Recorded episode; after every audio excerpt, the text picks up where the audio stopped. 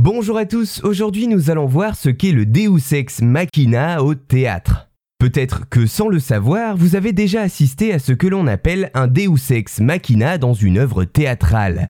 Littéralement Dieu sorti de la machine en latin, le Deus Ex Machina qualifie à l'origine l'intervention sur scène d'une divinité qui ne suit pas forcément la logique du récit, mais qui pourra alors résoudre une situation qui était jusque-là désespérée. Mais avec le temps, l'expression s'est élargie et désigne maintenant dans une œuvre de fiction un événement inattendu et improbable qui vient régler les problèmes du protagoniste à la dernière minute. En somme, ce procédé théâtral scénaristique permet au dramaturge de pouvoir conclure sa pièce de la manière dont il le désire. C'est un peu sa carte joker dont il se sert pour faire correspondre son intrigue à sa guise.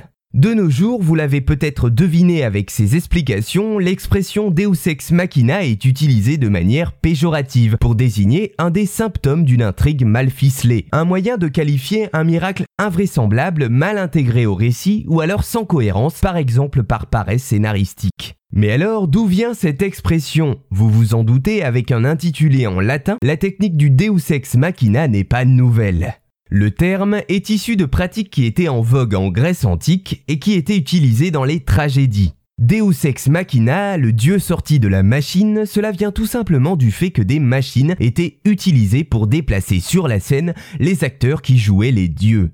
Ces machines pouvaient être des grues qui les descendaient sur scène ou alors des trappes par lesquelles les acteurs montaient petit à petit.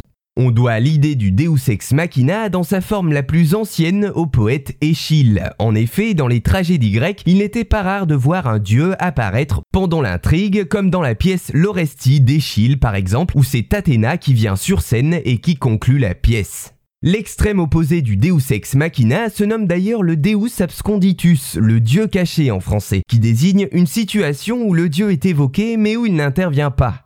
Au fil des siècles, certains dramaturges se sont servis de ce dispositif du Deus ex machina pour faciliter le dénouement de leurs pièces. Un dieu surgissait alors et tranchait tous les débats, laissant certains spectateurs un peu sur leur faim.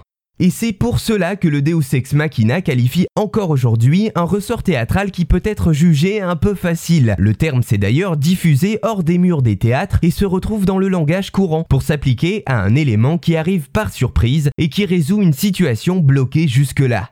Voilà, j'espère vous avoir apporté quelques éléments sur le Deus ex machina, un procédé scénaristique utilisé depuis la Grèce antique.